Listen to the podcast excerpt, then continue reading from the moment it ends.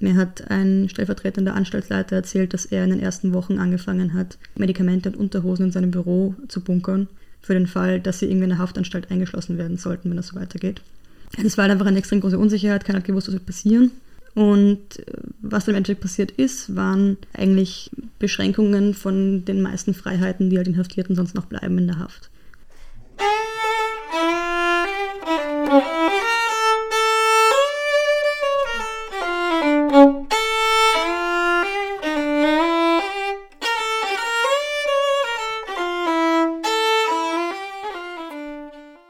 Hinter Gittern in der Pandemie. In dieser Folge des Mosaik-Podcast stecken zwei Mitglieder unserer Redaktion, Paul Herbinger und Sarah Jolanda Koss, die Köpfe zusammen, um zu beleuchten, wie sich die Corona-Pandemie in den vergangenen zwei Jahren auf das Leben und den Alltag von Gefangenen in Strafanstalten ausgewirkt hat. Im Rahmen ihres Journalismusstipendiums der Österreichischen Akademie der Wissenschaften zum Thema Gefangen in der Pandemie hat sich Sarah Jolanda Koss mit den unterschiedlichen Maßnahmen auseinandergesetzt, die während Covid-19 in österreichischen Gefängnissen zur Eindämmung des Virus ergriffen wurden. Zu den Maßnahmen gehörten neben der Quarantäne durch Einzelhaft auch das Aussetzen von Therapieangeboten und Freigängen für Gefangene, welche kaum Möglichkeiten hatten, sich vor dem Virus zu schützen. Denn während draußen immer wieder Lockerungen stattgefunden haben, blieben die verschärften Maßnahmen hinter Gittern weiterhin in Kraft. Ihre journalistischen Recherchearbeiten zu den Umsetzungen der Corona-Maßnahmen wie auch dem Zustand von Haftanstalten in der Pandemie wurden bereits in diversen Medien wie dem Datum, dem Tagebuch oder dem Prison Insider veröffentlicht. In ihrem Gespräch mit Paul Herbinger schildert Sarah Jolanda Kost zunächst, wie sie überhaupt auf das Thema gekommen ist. Ich habe mich damals in meiner Masterarbeit mit Gefängnisjournalismus beschäftigt, also so mit der Frage, wie Berichterstattung über und aus Haftanstalten äh, heraus irgendwie so funktionieren kann. Und da hatte ich irgendwie zum ersten Mal den Eindruck, dass es wenig Sphären gibt, die journalistisch weniger beleuchtet werden können. Und dann habe ich mir das eben auch am Anfang von Corona halt irgendwie angeschaut, weil dann doch schon einiges passiert ist und Gefängnisse plötzlich um einiges mehr medial präsent waren als davor. Also das hat irgendwie angefangen im Februar 2020, als es die ersten Aufstände in italienischen Gefängnissen gab. Mhm. Weil dort die Leute einfach extrem Angst davor hatten, dass dieser Virus halt ähm, die Gefängnisse erreicht und was dann passiert. Und dann gab es im März 2020 Entlassungen von 10.000 Inhaftierten im Iran, eben auch so vorbeugend, damit keine Cluster in die Anstalten kommen. Also ab Juli 2020 wurden weltweit 600.000 Inhaftierte entlassen. Und das fand ich halt ziemlich spannend und dann wollte ich mir irgendwie anschauen, was für Möglichkeiten Corona halt irgendwie so in Haftanstalten macht. Also ob jetzt die Haftanstalten dadurch restriktiver werden, ob es mehr Maßnahmen gibt, die Leute irgendwie einschränken oder ob es vielleicht auch irgendwie den Spielraum erweitert. Bei Gefängnis halt ja schon immer so ein bisschen die Frage mitspielt, irgendwie, wie viele Leute müssen tatsächlich inhaftiert werden, um halt irgendwie diese klassischen Ziele des Strafvollzugs, also auch in Österreich, so Resozialisierung, Prävention, Schutz der Allgemeinheit, wirklich zu erfüllen und dem gerecht zu werden. Und das war halt irgendwie ein spannender Zeitraum, sich das anzuschauen, wie dann darauf reagiert wird. Das, was man in den Medien so mitbekommen hat, äh, scheint das ja in Österreich sehr anders gelaufen zu sein als in anderen Ländern. In Italien haben ja auch Inhaftierte gestreikt. Ja, genau. Also in Österreich hat sich da irgendwie relativ wenig getan. Es ist im Gegensatz fast eher restriktiver geworden. Wie ist denn in Österreich quasi der Normalvollzug? Wie sieht das Strafrechtswesen in Österreich abseits einer Pandemie aus? Wir hatten 2020, ich glaube, 9366 Inhaftierte und äh, insgesamt haben wir 27 Haftanstalten übers Land verteilt. Wir haben auch seit Jahren eigentlich beständig eine Überpopulation in den Gefängnissen. Hat sich mit Corona ein bisschen geändert, nicht wegen den Maßnahmen, sondern mehr wegen der Kriminalstatistik. Wie hat sich das bewegt? Die ist eben stark nach unten gegangen. Also wir hatten 2020, ich glaube, seit dem Zeitpunkt der elektronischen Aufzeichnung irgendwie die niedrigsten Inhaftierungsraten. Aber eben nicht, weil so viele Maßnahmen ergriffen wurden, um weniger Menschen zu inhaftieren, sondern deswegen, weil einfach das öffentliche Leben halt zusammengebrochen ist, wie wir alle wissen. Mhm. Und dadurch äh, kleinere Delikte wie halt eben kleine Überfälle und Übergriffe und so ähm, weniger geworden sind zu der Haft in Österreich normal. Es gibt ja erstens äh, ganz unterschiedliche Hafttypen und zweitens auch ganz unterschiedliche Haftanstalten. Mhm. Magst du dazu noch ein bisschen was sagen? Also ich habe mir bei meiner Recherche irgendwie Mühe gegeben, so breit wie möglich die unterschiedlichen Anhalteformen in Österreich abzudecken und habe das irgendwie am Beispiel von drei Anstalten gemacht. Als erstes habe ich mir die Josefstadt angeschaut. Das ist ein landesgerichtliches Gefangenenhaus in Wien. Das ist ein Gebäude, das gibt es seit dem 19. Jahrhundert, wurde unter Kaiser Franz I. gebaut und ist vor allem für Untersuchungshäftlinge da. Also drei Viertel der Population sind Untersuchungshäftlinge. Der Rest sind Menschen, die eine Anhaltezeit von bis zu 18 Monaten haben. Und die Josefstadt ist eben so ein bisschen als Österreichs Problemanstalt bekannt, weil die Population einfach ständig halt eben zu groß ist, weil die Infrastruktur nicht mehr zeitgerecht ist. Und da war auch, waren auch die Aussagen vom Personal während Corona halt hauptsächlich, durch die Maßnahmen hat sich gar nicht so viel verändert, weil es davor schon ähnlich war. Also trotz der Restriktionen. Dann habe ich mir Simmering angeschaut. Das ist eine Strafvollzugsanstalt für männliche Gefangene mit Strafmaßen bis zu fünf Jahren. Und ich habe Simmering in einem Text mal so als Elite-Uni beschrieben, weil sie halt äh, dafür bekannt ist, besonders viele Freigänger zu haben, also 10% circa. Freigänger sind diese Inhaftierten, die beruflich unter der Woche aus der Anstalt hinaus dürfen und dann auch noch dreimal im Monat, also drei Wochenenden im Monat für die Freizeit die Anstalt verlassen dürfen. Bei denen haben sich eben die Corona-Maßnahmen besonders heftig gezeigt, weil die halt sehr viele Einschränkungen von den wenigen Freiheiten irgendwie hatten, die sie halt sonst haben. Und dann habe ich mir noch angeschaut Göllersdorf. In Göllersdorf gibt es Maßnahmenvollzug. Das ist eine Anstalt für zurechnungsunfähige, geistig abnorme RechtsbrecherInnen äh, nach Paragraph 21 des Strafgesetzbuches. Und das bedeutet im Prinzip, dass sie vor dem Gesetz nicht schuldfähig sind, weil sie eben nicht zurechnungsfähig sind, dass sie aber trotzdem als Bedrohung für die allgemeine Sicherheit ähm, geführt werden. Und in der Praxis heißt das, dass sie kein Strafmaß haben, sondern dass jedes Jahr aufs Neue durch psychologische Atteste festgestellt wird, ob sie weiter in der Anstalt sind oder halt entlassen werden können. Da hat man auch ein anderes Wording, andere Bezeichnungen für die Leute. Also es sind auch keine Inhaftierten in, im Maßnahmenvollzug, sondern es sind Untergebrachte. Und ein Untergebrachter hat mir da, den ich mich unterhalten habe, hat eben gemeint, ähm, er nennt Göllersdorf Endstation Göllersdorf, weil er eben nicht weiß, ob er da jemals wieder rauskommt. Als nicht zurechnungsfähige Person, die für die eigene Straftat quasi nicht belastet werden kann, gibt es kein schlussendliches Strafmaß, sondern das kann theoretisch und oft in der Praxis unendlich verlängert werden und ist die Variante, wie man lebenslang in Haft bleiben kann in Österreich. Genau, das kann passieren. Das hängt natürlich halt auch damit zusammen, dass die ähm, Psychiaterinnen, die halt diese Teste erstellen, auch die Verantwortlichen sind. Im Endeffekt sollte die Person eben freikommen und dann doch wieder rückfällig werden auf irgendeine Art und Weise oder halt doch eine Bedrohung für die Allgemeinheit darstellen nach der Entlassung.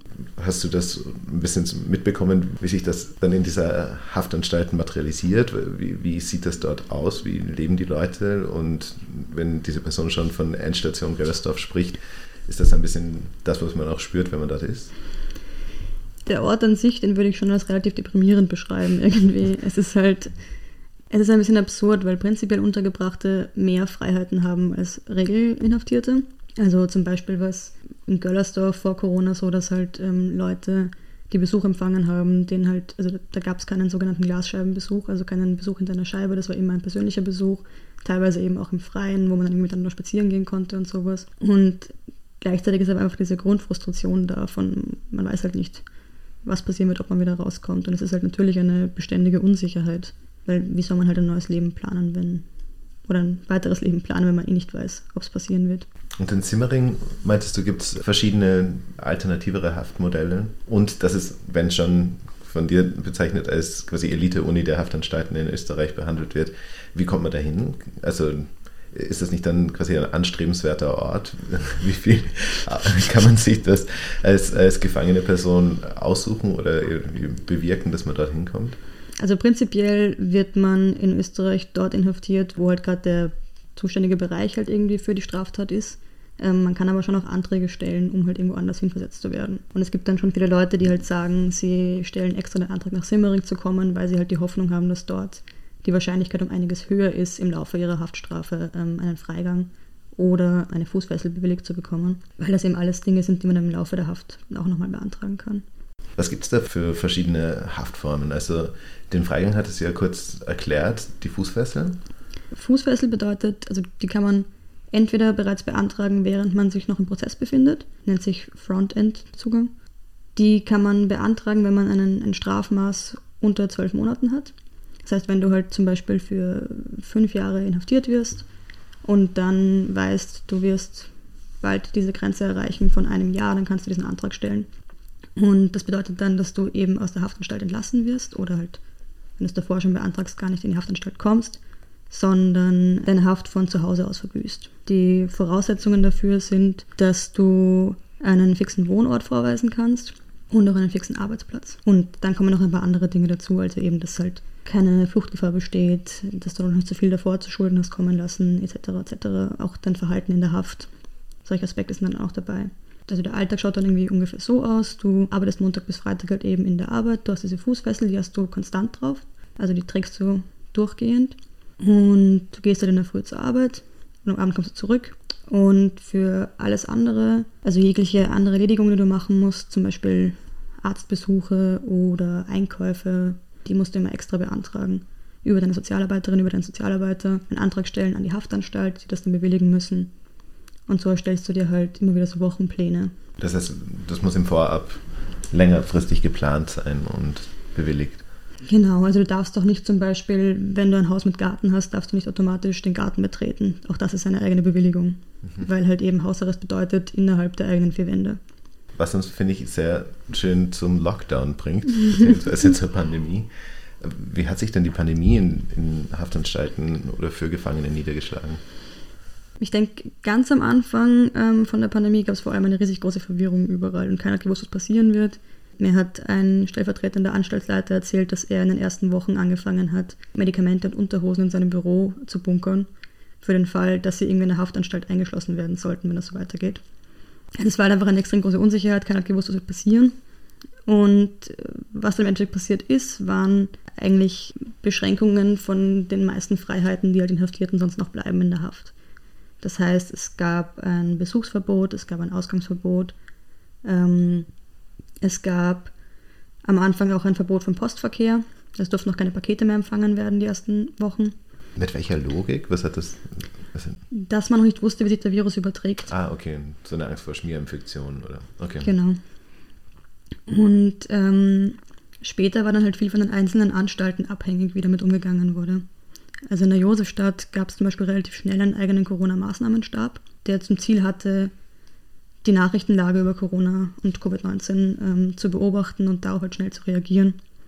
Und dann sind auch relativ bald eben Abteilungen in der Josefstadt umgewidmet worden zu so ersten Corona-Ankunftsquarantänestationen. Das heißt, die Leute, die halt dann neu inhaftiert wurden, haben die ersten 10 bis 14 Tage in Quarantäne verbracht ähm, und wurden erst danach. Einzelhaft. Ähm, nein, tatsächlich nicht. Quarantäne heißt, ähm, dass die Leute, die gleichzeitig angekommen sind, am Anfang gemeinsam in diesen Erstaufenthaltsräumen quasi waren und dann äh, überstellt wurden in die anderen Trakte, wenn halt diese erste Quarantänezeit vorbei war.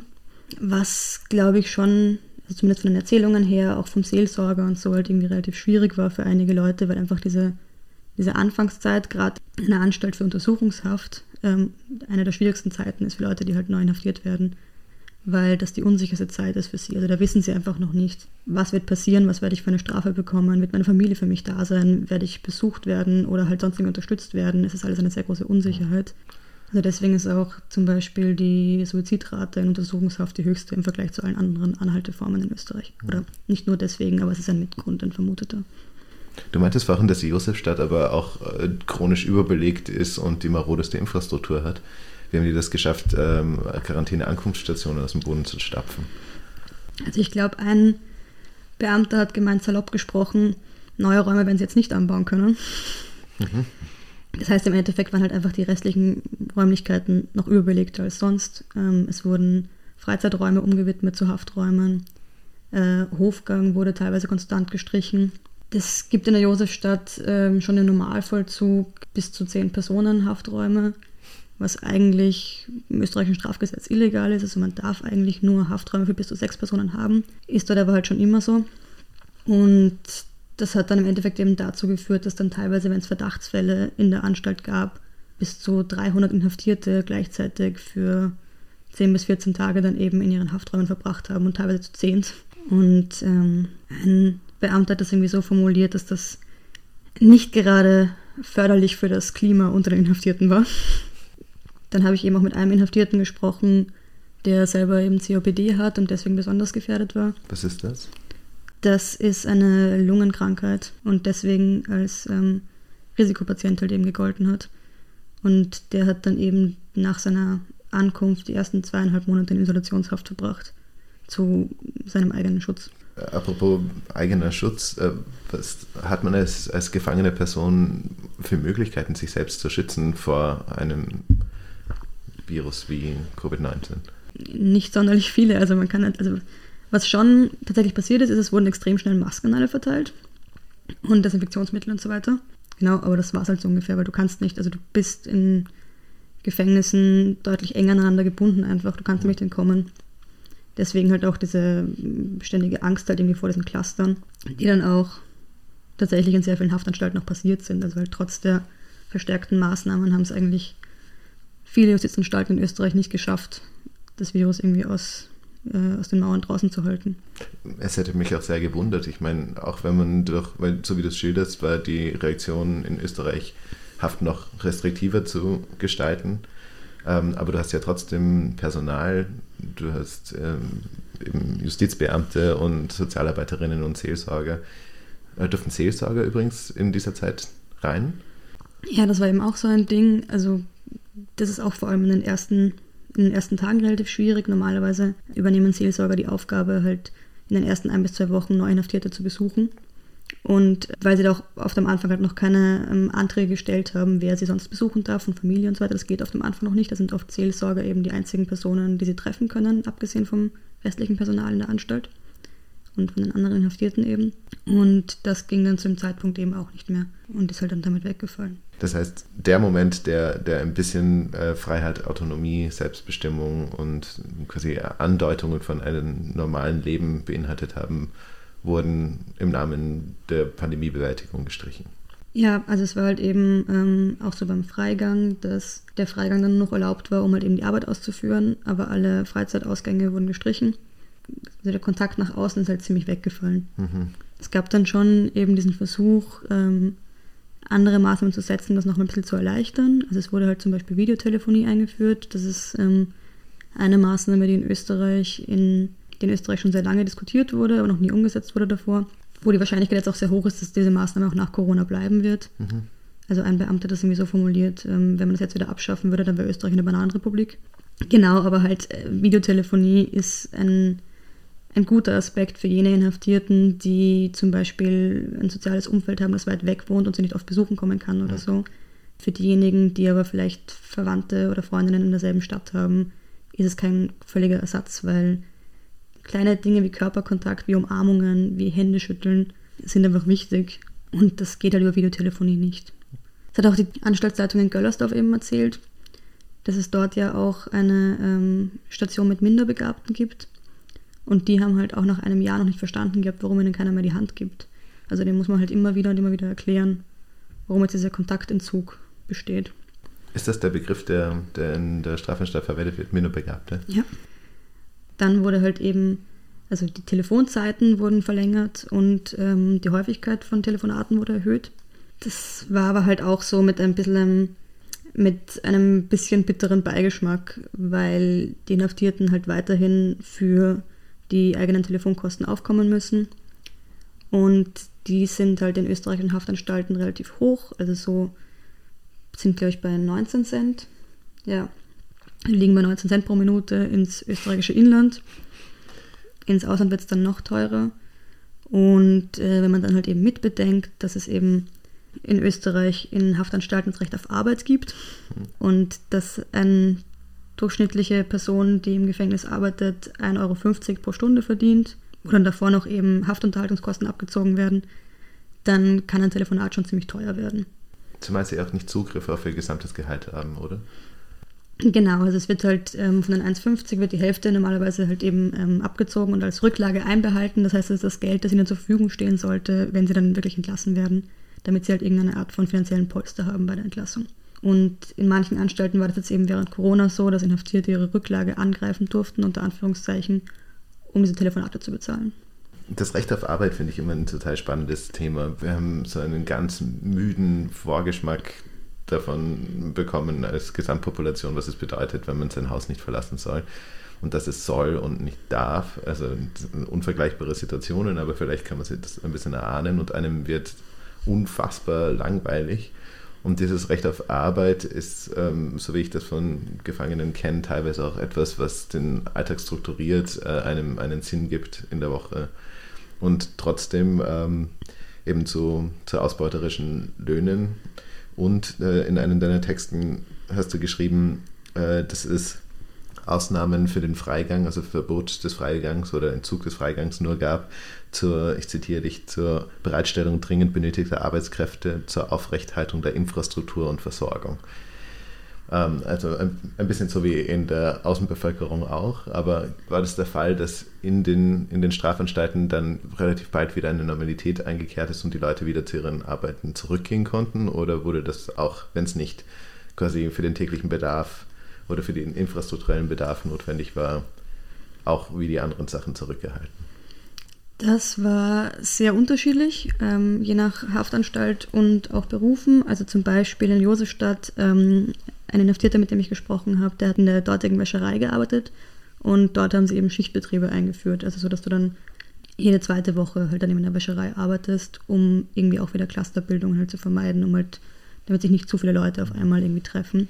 In Göllersdorf hatten sie, glaube ich, über ein Jahr fast gar keine Art von Arbeit, wobei in Göllersdorf aber auch prinzipiell deutlich weniger Menschen arbeiten als in anderen Haftanstalten, weil du als untergebrachte Person eben nicht unbedingt arbeiten musst. Also so der Untergebrachte, mit dem ich auch gesprochen habe, hat irgendwie gemeint, er könnte auch gar nicht arbeiten, tut sich zu schwer, weil er ist einfach von den äh, Medikamenten, die er bekommt, jeden Tag beim Aufstehen so fertig, also er kommt nicht aus dem Bett raus. Also seiner Definition nach wäre er gar nicht arbeitsfähig. Das ist sowieso etwas, was ich dich nochmal fragen wollte, weil du schreibst in dem anderen Text, dass Gefangene mehr Risiken ausgesetzt sind in dieser Pandemie als eine Normalbevölkerung. Kannst du da ein bisschen schildern, was du meinst? Also es ist prinzipiell so, dass in Haftanstalten auch vor einer Pandemie bereits eine erhöhte Ansteckungsgefahr besteht. Es gibt weltweit einen durchschnittlich schlechteren Gesundheitszustand in Haftanstalten als im Rest der Bevölkerung. Krankheiten können sich durch die geringe Distanz eben zu anderen Inhaftierten leichter ausbreiten und die medizinische Versorgung ist eben auch unterdurchschnittlich weltweit gesehen. Deswegen ist es halt irgendwie so viel schwieriger, wenn halt irgendwie mal eine Krankheit ein Gefängnis erreicht. Und du hast auch im, oder in einem Gespräch, das wir mal geführt haben, darauf hingewiesen, dass Gefangene auch nicht krankenversichert sind. Wie funktioniert das? Es gibt ähm, Gefängnisärztinnen, die Regelversorgung übernehmen. Ja, das ist halt irgendwie so ein großes Manko in, in, österreichischen Haftanstalten, dass Versicherung halt irgendwie kein Teil von Innenhaftanstalt untergebracht sein ist, was halt die medizinische Versorgung nicht unglaublich verbessert. So was ich halt ähm, öfter von Inhaftierten gehört habe, also da ist schon in vielen Anstalten bei vielen Leuten ein großer Respekt davor, zu den jeweiligen Ärztinnen eben hinzugehen, weil da wenig Vertrauen besteht in vielen Fällen. Und äh, ich habe auch schon von einigen gehört, die halt eben versuchen, durch Anträge und so weiter sich irgendwie zu ermöglichen, bei Ausgängen zu ihren eigenen Ärztinnen zu gehen und die dann eben auch selber zahlen wollen vom eigenen Geld und so weiter, um das irgendwie ähm, anders zu regeln.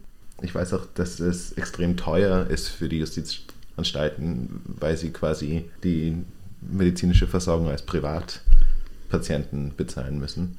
Was sich natürlich auch dann wieder darauf auswirkt, ähm, wie oft dem Inhaftierte dann wirklich Ärztinnen vorgeführt werden und wie halt die Behandlungen dann ausschauen. Hm. Oder wie intensiv Menschen dann auch behandelt werden können, wenn irgendwas akut ist. Ich finde an dem, womit du dich beschäftigt hast, insbesondere auch sehr spannend, die Frage danach, was ist eigentlich der Status, was, was ist eigentlich passiert oder wie geht dem Konzept, dass ähm, die Justizanstalt eine Resozialisierung zum Ziel hat. Wie schaut es da normalerweise aus? Also wenn wir gerade nicht in der Pandemie sind, was sind die Momente, die das begünstigen? Und, und wie hat sich die Pandemie auf, auf quasi dieses Ziel in meiner justiziellen Bearbeitung ausgewirkt? Also im Prinzip haben wir in unter Anführungszeichen normalen Zeiten in Österreich eine Rückfallquote von über 50 Prozent. Ja, was jetzt nicht die besten Zahlen sind. Ähm, das schaut anders aus bei ähm, anderen Anhalteformen, also zum Beispiel bei der Fußfessel sinkt die Rückfallquote um zwei Drittel. Es gibt gewisse Resozialisierungsmaßnahmen, die auch wieder unterschiedlich sind, je nach Anstalt. Also so zum Beispiel in, äh, im, bei Untergebrachten im Maßnahmenvollzug gibt es ähm, einen gewissen Zeitrahmen, wo Leute dann, wenn sie entlassen werden dürfen, zuerst einmal Ausgänge haben, gemeinsam mit Anstaltspersonal, wo sie halt erste Tage irgendwie draußen verbringen dürfen, Wenn das quasi gut verläuft, dann dürfen sie ein erstes Mal in so einer Nachsorgeeinrichtung übernachten. Wenn das dann ein paar Mal gut funktioniert hat, dann werden sie quasi in diese Nachsorgeeinrichtung überstellt. So ist das ein Normalverlauf. Es wurde dann ähm, wegen Corona eben aufgehört, also wurde dann nicht mehr so durchgeführt. Stattdessen war halt erst einmal Chaos. Also das Problem war eben, dass ähm, natürlich trotzdem noch die gleichen Anzahl an Leuten halt dann irgendwie in, im Maßnahmenvollzug waren, aber gleichzeitig weniger entlassen werden konnten. Und da dann ist dann in Göllersdorf so ein bisschen auf so ein, eine individuelle Problemlösungstaktik halt quasi gesetzt worden, dass dann halt eben mit den Gerichten vor Ort so eigene Maßnahmen erstellt wurden, wo dann die Gerichte Anträge bewilligt haben auf eine Dauerunterbrechung der Unterbringung und die Leute dann halt eben direkt von Göllersdorf dann eben ohne diese Übergangsphase von ein paar Tagen mal dort schlafen, ein paar Tage mal rausgehen, direkt in ein Nachbereitungszentrum halt irgendwie überstellt wurden. Also dadurch wurde halt vermieden, dass ähm, der Maßnahmenvollzug völlig überlastet worden ist, was halt noch einmal schlechter gewesen wäre, weil wenn der Maßnahmenvollzug, wenn da kein Platz mehr ist, dann bleiben ähm, die Untergebrachten halt, um statt dorthin zu kommen, in landesgerichtlichen Gefangenenhäusern wo halt noch weniger Kapazitäten da sind, um sich, um sie gescheit zu versorgen. Gleichzeitig fehlt dann aber natürlich diese Übergangsphase und ähm, es ist halt ein sehr plötzliches dann mhm. Auskommen.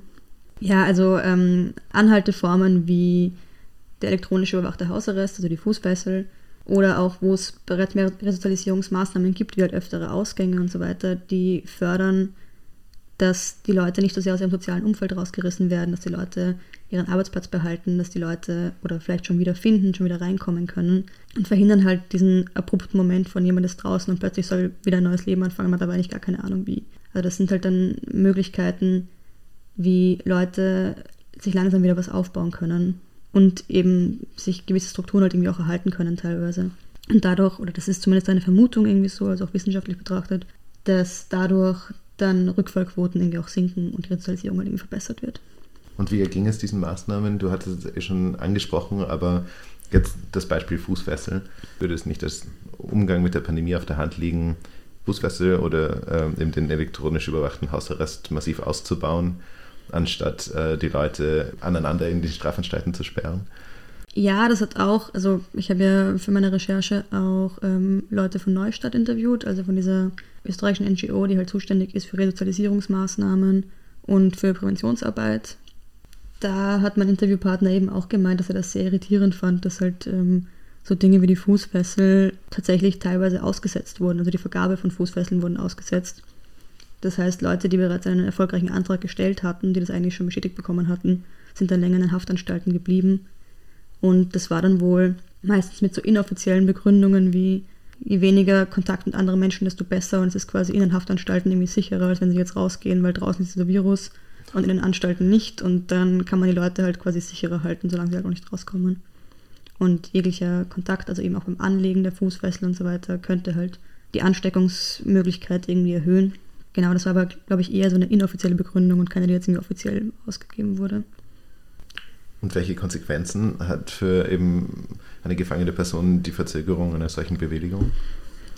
Naja, es ist halt ähm, für eine Person, die sich versucht, an irgendwas festzuhalten, irgendwas aufzubauen, natürlich irgendwo schwierig, weil ähm, du musst ja, bevor du diese Fußfessel beantragst, musst du ja bereits einen Job vorweisen können. Also so, dann kann es halt sein, dass du bereits einen Beruf gefunden hast, mit, wegen dem du deine Bewilligung für die Fußfessel bekommst, den du dann aber nicht antreten kannst, weil deine Frist plötzlich nach hinten verzögert wird, bis du nur im blödesten Fall deinen Job verlierst und dann wieder deinen Fußfessel verlierst, weil es halt alles ein sich Katze in den Schwanz beißen ist. Wobei eine Sache schon ist, die sich ein bisschen verändert hat bei der Fußfessel, eben war, dass bis vor, also bis 2020 war es immer so, dass wenn du deinen Job verloren hast mit der Fußfessel aus irgendeinem Grund, du sofort in die Anstalt rückgeführt wurdest. Und das war jetzt eben während Corona nicht so.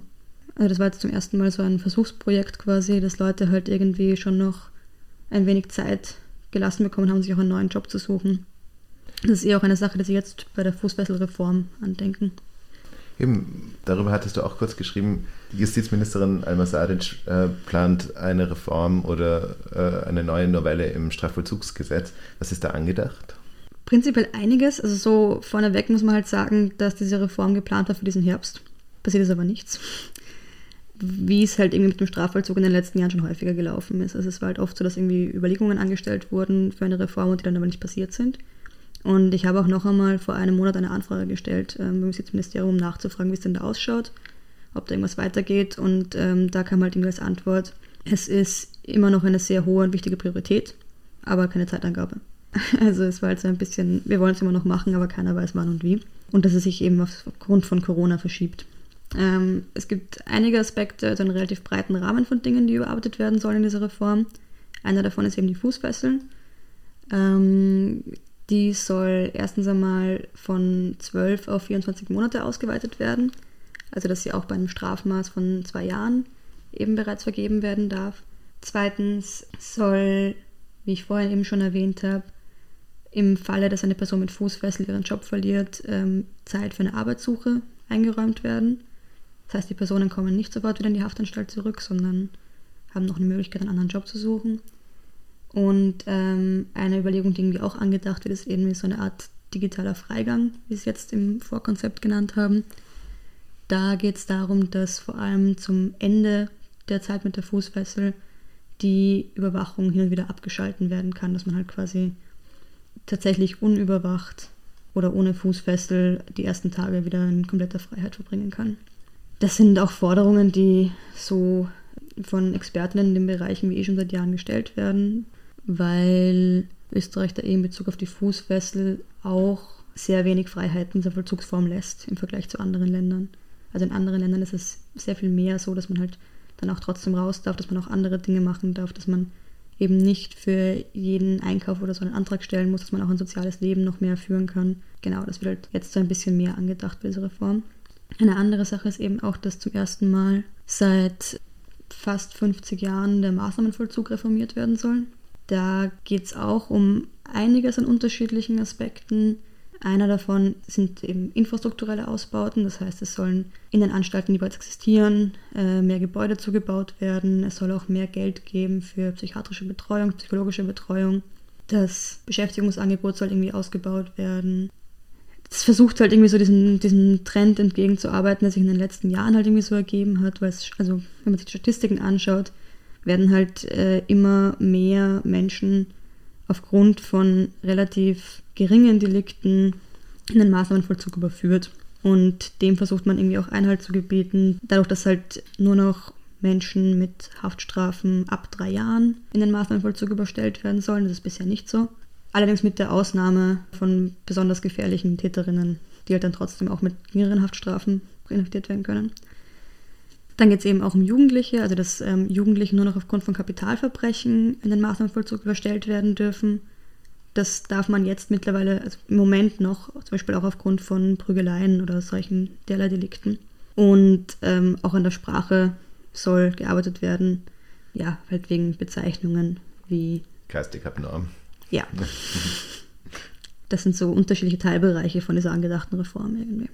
Ich finde das, was man bei deinen Texten rausliest, da du dir auch anschaust, wie, wie sich die Pandemie äh, hinter Gittern niedergeschlagen hat. Ein bisschen die Verwunderung darüber, dass in anderen, in anderen Ländern eben oder weltweit so viele Haftentlastungen stattgefunden haben und dass die österreichische Variante war eher zu versuchen, Haftantritte zu verzögern oder hinauszuschieben, damit es keine überfüllten oder noch mehr überfüllten Haftanstalten gibt.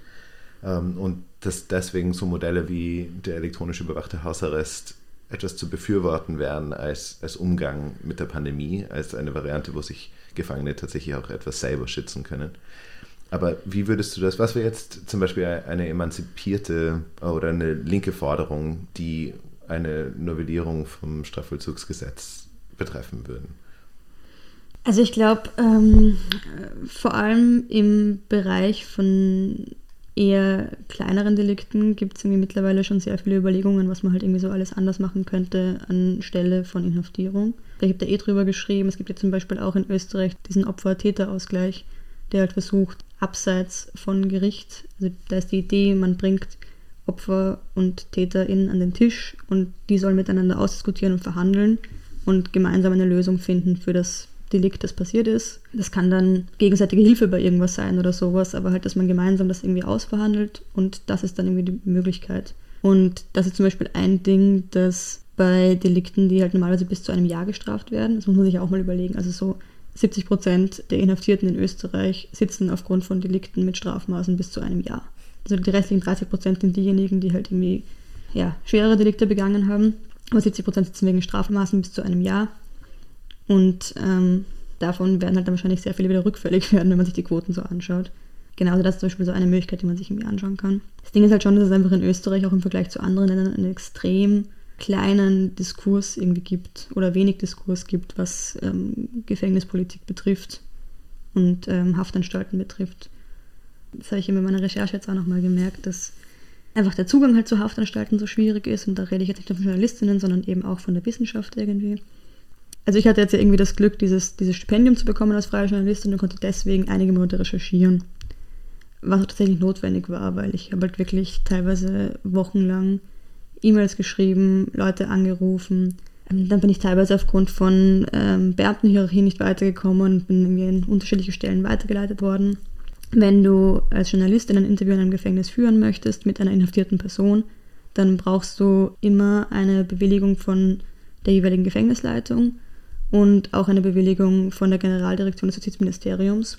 Und die wird halt nicht so schnell vergeben oder halt nicht so leicht vergeben. Ja, genau. Also ich habe eben bei, meinem, bei meiner Geschichte für die Fußfessel, das war eh relativ schwierig, weil ich eben, ich hatte diese Geschichte dem Datum bereits zugesagt, weil ich eben bereits einen Interviewpartner hatte. Eben eine Person, die mit Fußfessel gerade unterwegs war. Da hatte mir der Interviewpartner und ähm, seine Sozialarbeiter hat mir bereits zugesagt, dass ich das Interview machen kann. Das war drei Wochen im Vorhinein bestätigt und abgemacht. Und ich war da halt einfach, glaube ich, im Nachhinein ein bisschen naiv und dachte halt, wenn es sich so um eine Person mit Fußfessel handelt, braucht diese Bewilligung der Generaldirektion irgendwie nicht auch noch, weil es ja eine Person ist, die ohnehin täglich mit tausend Leuten in Kontakt kommt und da bin ich quasi nicht die eine Person, die dann irgendwie noch eine extra Genehmigung braucht, um halt eben ins Gefängnis reinzugehen. Ja, dem war nicht so. Also ich habe dann am Tag des Interviews in der Früh eine Nachricht bekommen, dass ich auch noch diese Bewilligung brauche. Und ähm, die habe ich dann nicht bekommen. Mit der Begründung, dass der Auftrag zur erzieherischen Beeinflussung der Strafgefangenen durch Kontakt nicht beeinträchtigt werden darf und dass man bei Interviews generell nicht davon ausgehen kann, dass das nicht passieren wird. Genau, also das ist halt einfach dann relativ schwierig, irgendwie an Inhaftierte ranzukommen. Und auch so, also es gab dann schon Anstalten, wo ich halt dann einfach hartnäckig geblieben bin, wo sie halt immer gemerkt haben, so, ich schreibe halt weiterhin E-Mails und ich rufe weiterhin an und offensichtlich interessiert mich das Thema so sehr, dass ich da irgendwie dranbleiben werde. Aber ich hatte es zum Beispiel auch bei einer Anstalt, die einfach nie auf meine E-Mails reagiert hat, auch wenn meinen ersten Anruf nicht abgehoben hat und dann irgendwann, als ich sie erreicht habe und mein Anliegen ausgesprochen habe, kam dann irgendwie die Antwort so, ja, also das würden sie total gerne ermöglichen, aber das geht halt gerade nicht wegen Corona und der Ansteckungsgefahr. Woraufhin ich gemeint habe, okay, äh, wie wäre es dann mit einem Zoom-Interview oder einem Video-Interview, dass ich das auch so führen könnte? Worauf halt die Antwort kam, das ist gerade nicht möglich wegen Corona und Ansteckungsgefahr. und dann dachte ich halt, okay, ja, dann wäre es denn dann wieder möglich? Und dann hat es geheißen, ja, ich soll mich in einiger Zeit wieder melden. Dann habe ich gefragt, was heißt denn in einiger Zeit? Und äh, die Antwort war dann, also auf alle Fälle Monate, auf alle Fälle in einiger Zeit. Und das war dann irgendwie so das Gespräch. Lange Anekdote zusammenfassend.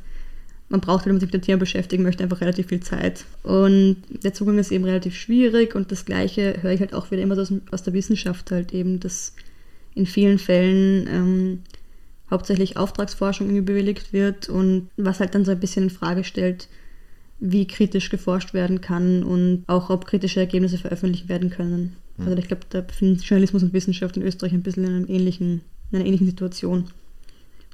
In deinen Artikeln klingt so ein bisschen raus, dass wenn man über den österreichischen Tellerrand rausschaut und merkt, äh, dass in anderen Ländern Haftentlassungen stattgefunden haben, dass ähm, dieses Modell in Österreich eher das Gegenteil war und dass er restriktiver war und dass Haftantritte verzögert wurden, statt jetzt derzeit gefangene Leute zu entlassen. Dass du darauf hinweist, dass so Hafttypen wie der elektronisch überwachte Hausarrest mittels Fußfessel doch eine Variante wäre, die man vielleicht auch aus einer emanzipatorischen oder aus einer linken Perspektive befürworten könnte. Würdest du das so sagen oder was, was wären quasi weitere linke Forderungen, die man in Zeiten einer Pandemie an jetzt das Strafjustizwesen stellen müsste?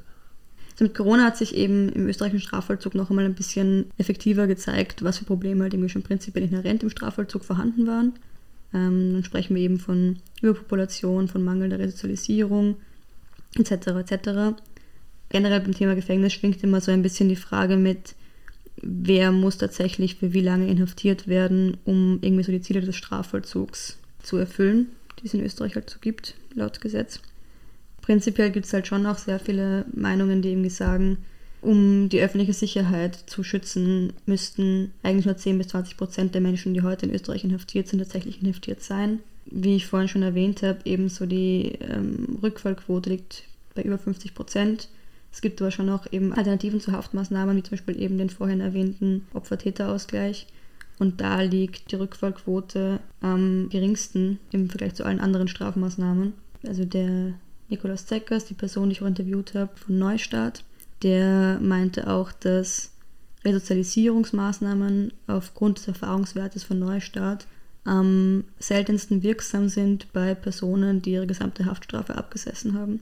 Was dann eben wieder zu der Frage zurückführt, also quasi so, wenn wir uns zum Ziel setzen, Resozialisierung, Prävention, Schutz der Allgemeinheit, ist dann das, wie wir Haftmaßnahmen momentan handhaben, tatsächlich der intelligenteste Weg.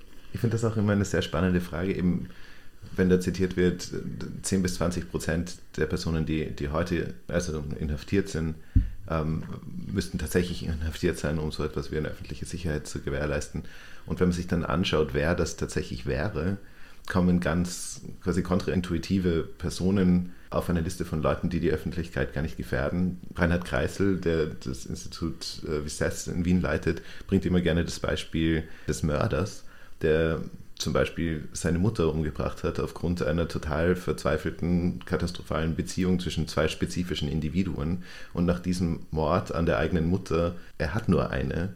Und er ist in der Regel nicht per se ein Mörder, der wahllos Leute umbringt, sondern es war eine spezifische Person und ist ab dann für andere Personen auch nicht mehr gefährlich. Also je näher man reinschaut in, in dieses öffentliche Bild oder insbesondere das medial komportierte Bild des gefährlichen Insassens, und je mehr man das zerlegt, desto mehr kommt man drauf, dass quasi zur Wahrung einer öffentlichen Sicherheit wirklich die allerwenigsten im Gefängnis bleiben müssten. Und gleichzeitig kennt man aus eben diesen Debatten und aus Untersuchungen aus den 80er Jahren, eben vom Institut für Rechts- und Kriminalsoziologie und eben den Wissenschaftlern und Wissenschaftlerinnen, die dort gearbeitet haben, dass die Einführung von alternativen Maßnahmen auch dazu führt, dass immer mehr Maßnahmen angewandt werden. Ich finde, das wird sehr schön aufgezeigt. Es sind, das ist jetzt ein bisschen salopp dahergesagt, aber das hat eine empirische Basis. Es sind immer genauso viele Leute im Gefängnis oder halt ein bisschen mehr, als es Gefängnisplätze gibt. Und wenn man will, dass weniger Leute in Österreich inhaftiert werden, ist der einfachste Weg, Gefängnisplätze abzubauen, weil dann das Strafrecht irgendwie oder der justizielle Apparat andere Umgänge finden muss. Und quasi die, die kritische Nachfrage zu den doch emanzipierteren Haftformen oder Diversionsmaßnahmen ist, läuft man dann nicht Gefahr, indem man immer mehr Varianten ausbaut, wie man Leute jetzt in Gänsefüßchen bestrafen kann oder bearbeiten kann, dass der strafrechtliche Zugriff auf die Bevölkerung auch damit wächst. Das ist so ein wenig die klassische Debatte von, soll man Reformen im Hier und Jetzt anstreben oder ähm, sich eher an Utopien halten oder halt mehr in die Richtung an utopischen Gedanken halt irgendwie ähm, in die Richtung gehen. Ich persönlich bin da immer so ein großer Fan von der Kombination. Ich denke, dass es momentan im österreichischen Strafvollzug sehr viele Menschen gibt, die einen ziemlich grauenvollen Haftverlauf haben und denen man deutlich helfen könnte mit anderen Haftmaßnahmen und für die das nicht notwendig wäre, das so zu durchlaufen. Dass man aber gleichzeitig halt irgendwie auch den Finger draufhalten muss und halt irgendwie weiter zu sagen, nur weil es mehr Möglichkeiten gibt, heißt es nicht, dass dadurch automatisch mehr Menschen entstehen, die diese Möglichkeiten auch durchleben müssen. Nur weil es mehr Fußfesseln elektronisch gibt, entstehen nicht automatisch mehr Delikte, die gestraft werden müssen. Urteile werden ja schon im Prinzip in Österreich unterschiedlich gesprochen. Wir haben immer dieses Ost-West-Gefälle. Im Osten wird restriktiver gestraft als im, im Westen es gibt halt immer ein gewisses, also auch im österreichischen Rechtssystem halt irgendwie und auch in der politischen Hinterfragung davon eine gewisse Bandbreite an Möglichkeiten irgendwie so. Also realpolitisch macht es für mich persönlich irgendwie Sinn, halt irgendwie Reformen im Jetzt irgendwie umsetzen zu wollen, um halt eben Veränderungen halt irgendwie zumindest schrittweise irgendwie zu erzeugen. Während aber natürlich ein utopischer Gedanke dahinter und weitere Überlegungen, wie es darüber hinaus weitergehen kann und wie man halt irgendwie auch mit Konflikten in diesen Situationen umgehen kann, genauso wichtig sind und halt das in einer Kombination irgendwie ausgeführt werden muss. Danke, Sarah. Sehr gerne.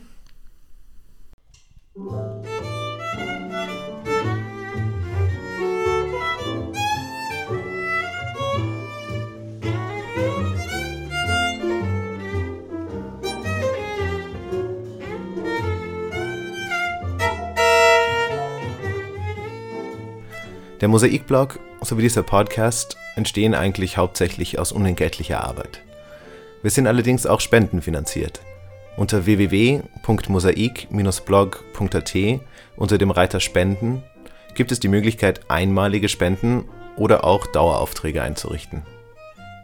Und die, die gerade finanziell gut dastehen, könnten sich überlegen, vielleicht noch andere linke Medien etwas zu fördern – um 120 Euro gibt es beispielsweise ein Förderabo für den Augustin. Oder aber auch die Anschläge lesen sich wirklich gut. Unser Jingle stammt von der hochtalentierten Sejin Jeon, deren Interpretation des Jazzklassikers Summertime wir auch hier im Abspann hören.